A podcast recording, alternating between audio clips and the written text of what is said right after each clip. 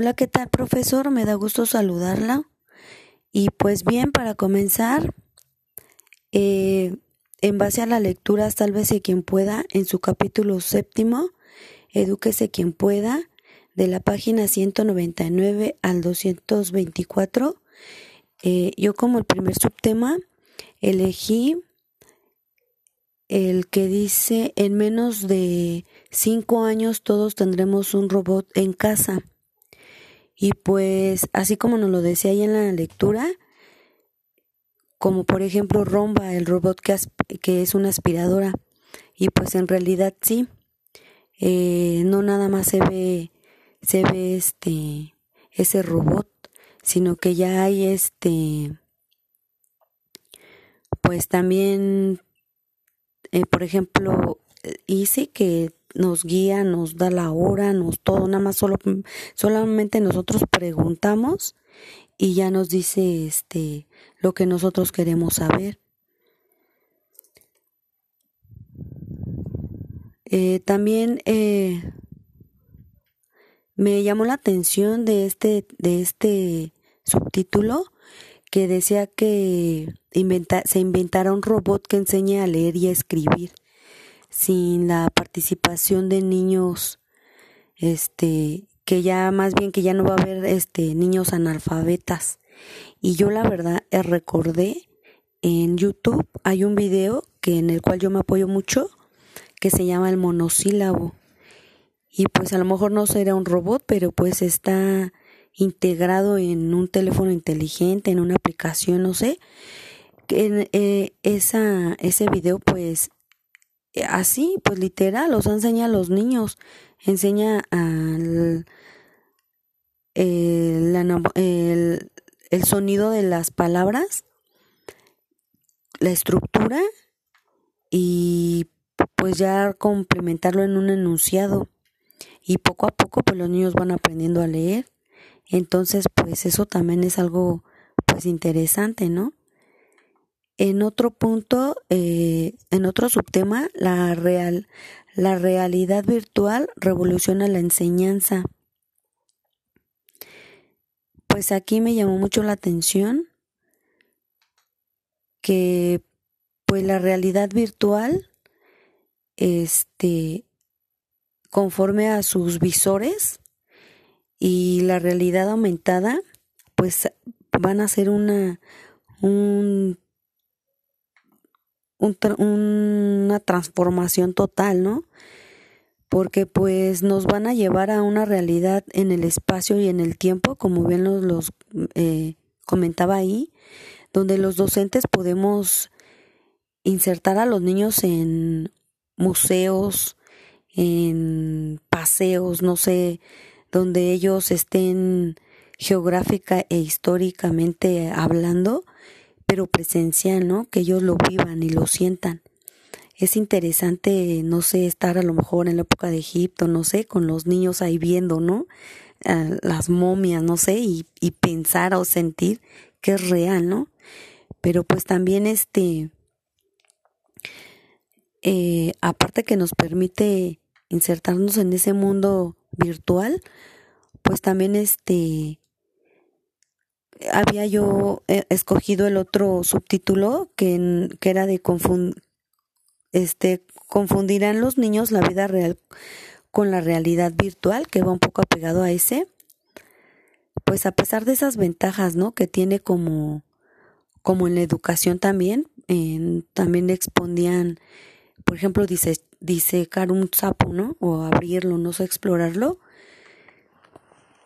Pues yo recuerdo que en la secundaria, este, todavía me tocó aquellos experimentos donde nos pedían este, los químicos y todo, ¿no? Los embudos para, para hacer esos experimentos donde abríamos un sapito y todo, ¿no? Y los, lo explorábamos.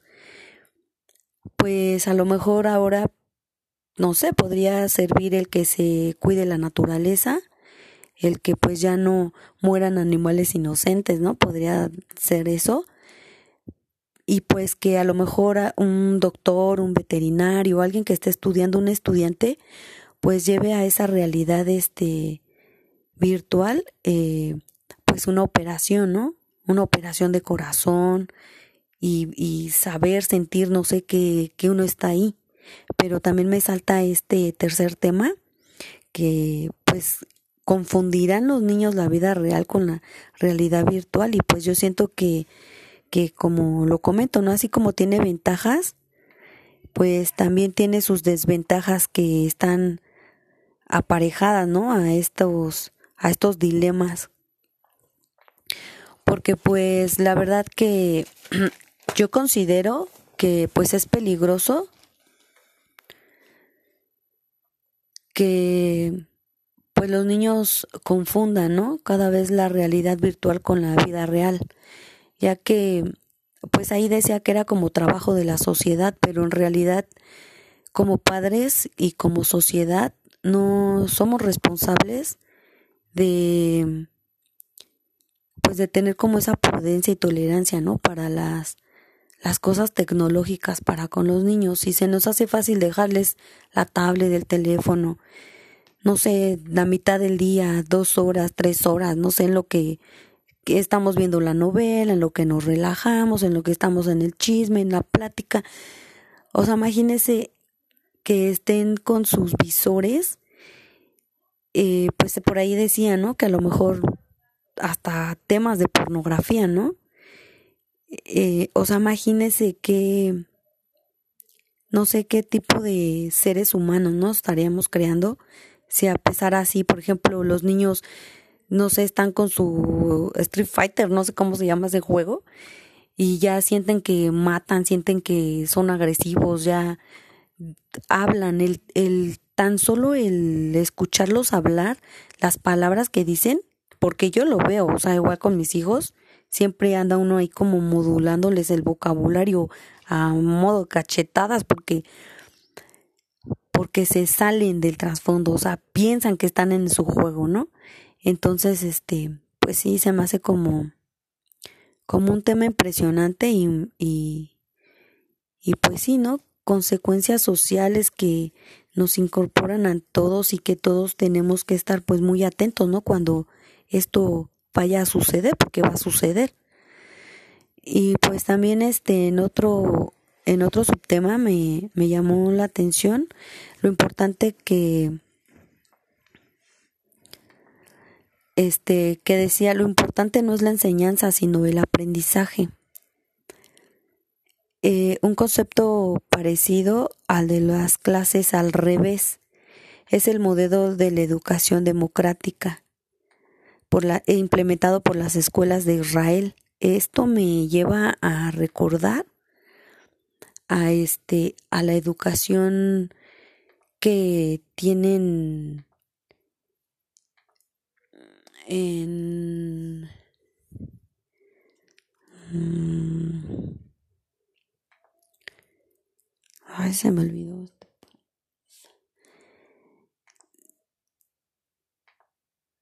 por ejemplo en China eh, no sé no eh, los niños van más horas a la escuela que hasta en Estados Unidos. Pero yo siento que ahí es porque, pues obviamente así los niños están, son hábitos, ¿no?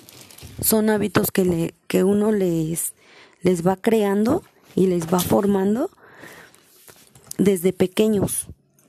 Entonces, eh, pues yo considero que que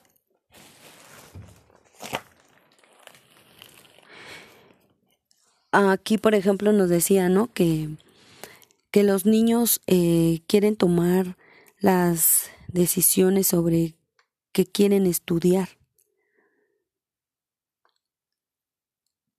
y así teniendo el, el mismo voto, el valor de su voto de los niños como el de los adultos,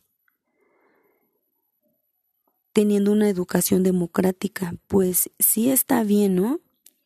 Pero en realidad los niños, bueno, aquí decía, ¿no? Que a lo mejor se le pregunta a los niños cada seis meses, ¿no? Que, qué es lo que ellos quieren estudiar. Y entonces en base de eso el, el maestro pues estructura su clase, ¿no? No sé si el niño quiere ser arquitecto, pues en base de eso se va estructurando su clase. Pero una, ¿no? O sea, en primera, pues el montón de trabajo que se le va a venir al maestro, ¿no? Porque pues no todos van a querer ser arquitectos.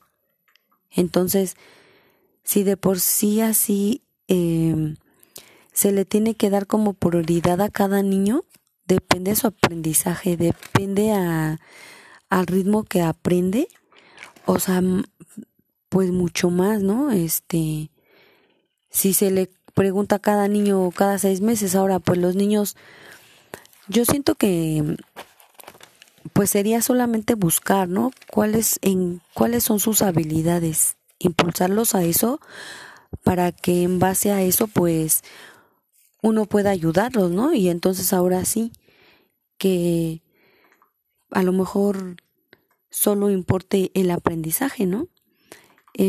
Como le mencionaba, en el país de Finlandia, que es el país con mejor preparación este, docente, ya que su proceso educativo utilizan el modelo tradicionalista, no existe ese modelo ahí también, porque el profesor siempre es un guía, ya que también se muestran mucho a, al centro del niño. Entonces, pues ahí también, eh, no sé, eh, van pocas horas a la escuela y ahí no hay tarea. Tampoco hay exámenes y si hay exámenes, pues según los niños, los pasan porque los pasan y los pasan porque las cosas que ellos saben, pues por ende ya las tienen que saber. Entonces, este, pues según esa reforma educativa es como, como la que la que Estados Unidos está como copiando, pero se centra más en el humanismo, en la psicología. Y pues ese también este no sé si es alguno de otro de mis siguientes subtemas que, que yo utilicé. Mm, en el 5 la prioridad número uno de los educadores ayudan a los niños a encontrar su pasión.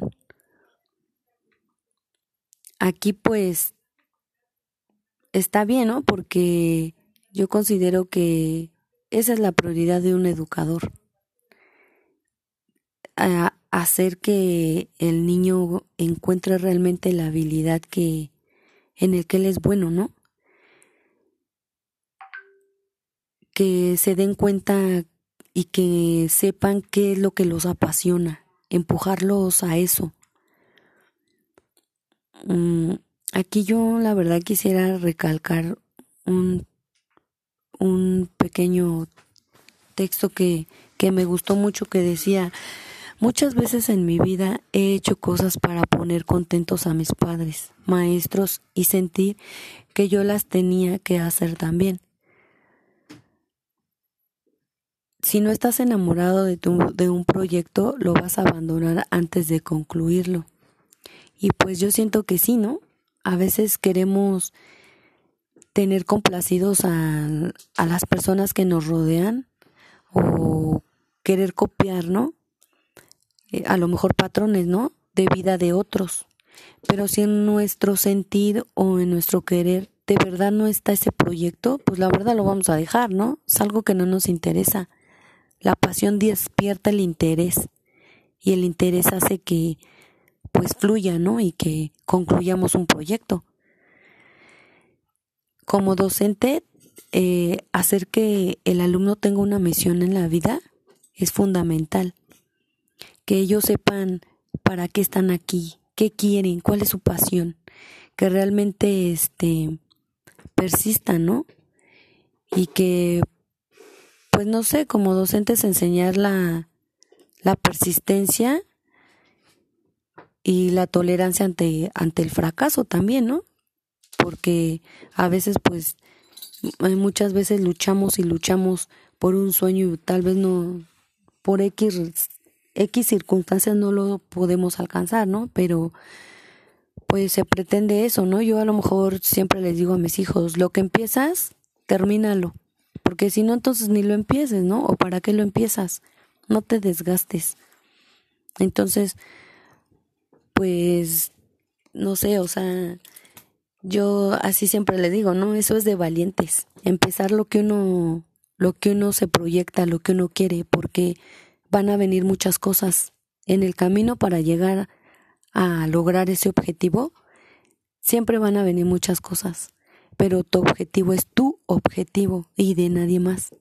Entonces de ti depende y es de valientes, porque pues habrán cosas buenas, habrán cosas malas, ¿no? Pero pues va a depender de uno mismo que uno pues lo, lo cumpla, ¿no? Y llegue a ese objetivo. Entonces, pues esa prioridad del docente, me gustó ese tema, es muy bonito.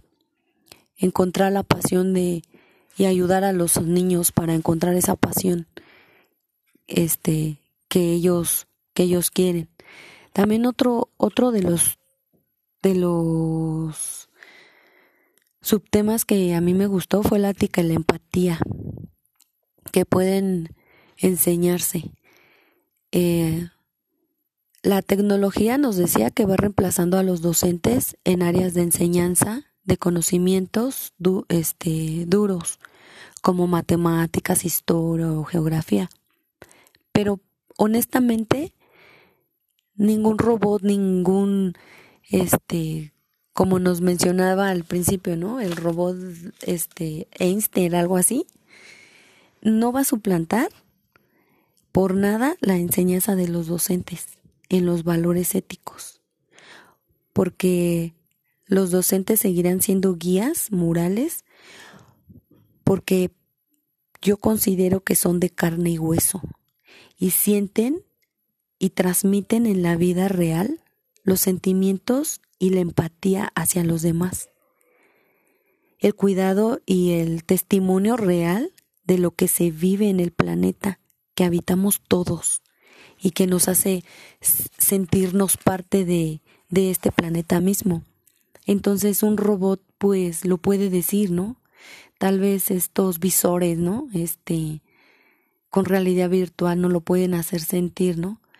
Pero no es lo mismo este, estar presente, porque eso va a ser, en realidad virtual va a ser un momento, un momento pasajero, me quito los visores y se acabó, ¿no? Ese, no sé, yo lo podría llamar así como ese alucino, pero aquí estamos en la vida real y, y el profesor es lo que nunca, un robot nunca va a poder superar a un profesor por ese aspecto, porque él también siente, él es ser humano, tiene huesos como como a los niños que enseña, tiene alma y tiene corazón, y eso un robot no lo va a poder superar.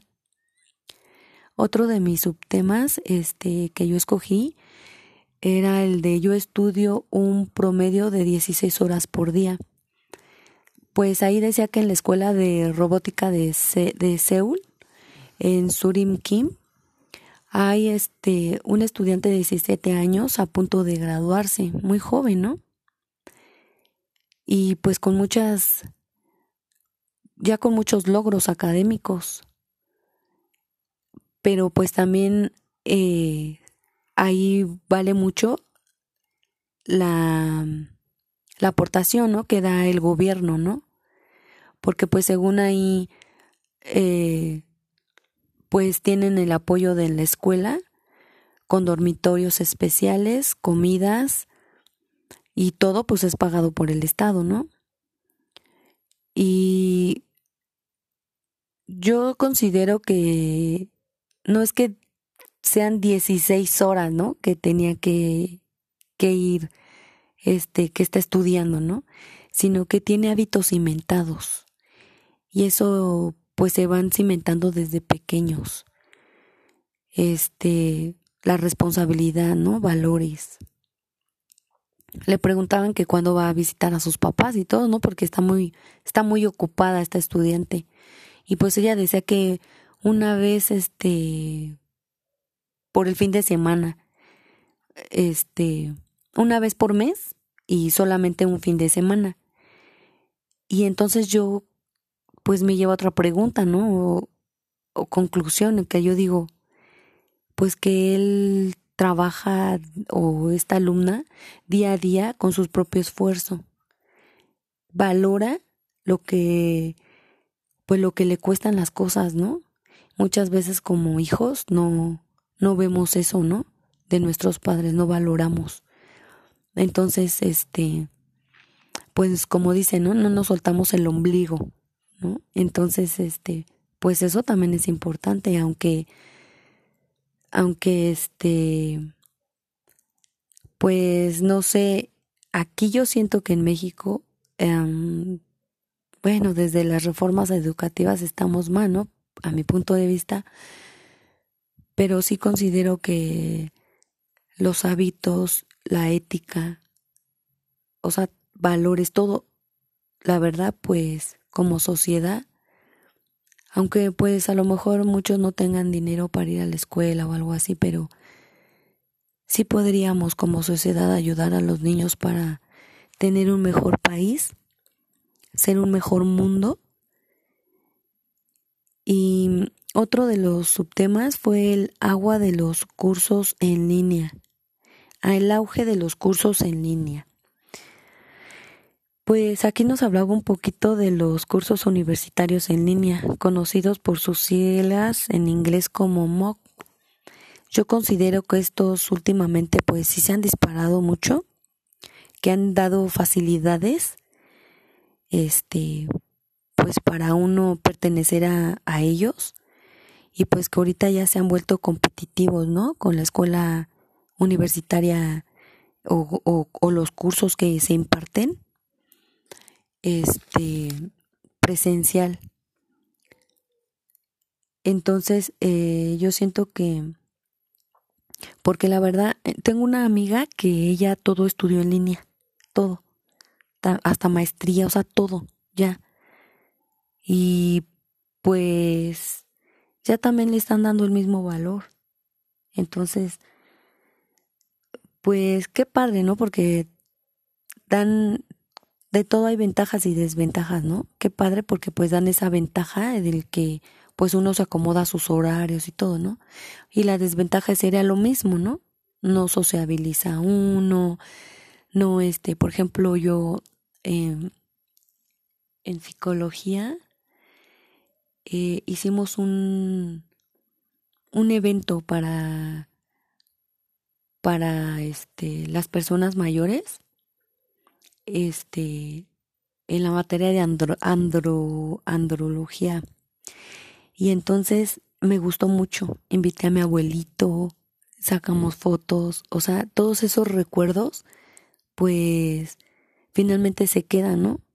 Y pues estudiamos en línea y mi amiga tiene muchos amigos así, no sé, de España, de tal, de ahí al lado y así, pero en realidad ni se conocen, porque honestamente pues ni van a tener el, el, el dinero ni el tiempo pues, como para estarse visitando, ¿no? Es bonito a lo mejor porque pues platicarán, ¿no? Cuáles son sus culturas y todo, ¿no?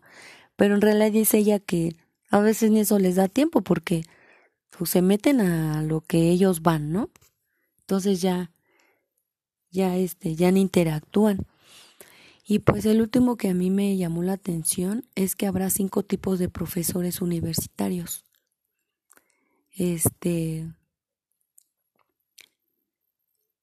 pues así como desde la primera lectura, ¿no? Que nos mencionaba el profesor, al profesor Einstein, que va a haber cinco, ¿no? Y pues que uno de ellos e, es como, como, el, como los de ahorita, los actuales, actores expertos. Eh, otros serían mentores o motivadores personales, consejeros académicos, evaluadores, diseñadores de clases personalizadas. Lo que me llamó mucho la atención es que todos estos roles o todos estos profesores estaban unificados en las personas que ahora llamamos profesores, las cuales se van a, a desglosar, no se van a separar estos puntos y pues que va a tener que haber una colaboración entre los seres humanos y las máquinas. Y el punto que más así como que me llamó la atención de esta de, este texto fue que habrá menos impartidores de conocimiento y más psicólogos motivadores personales e ingenieros que programen y aceiten a los robots, ¿no? O sea, tanto estudio como para sí, finalmente saber engrasar, ¿no? A los robots que nos van a suplantar, ¿no? Porque pues bien lo decía y bien claro, ¿no? Que si la gente no quiere trabajar para un robot, tendrá que estudiar para manejar uno. Entonces, pues no sé, estos temas la verdad me, me gustaron mucho, son, son muy interesantes y pues creo que ya hasta me pasé de tiempo. Y pues bueno, esto sería todo.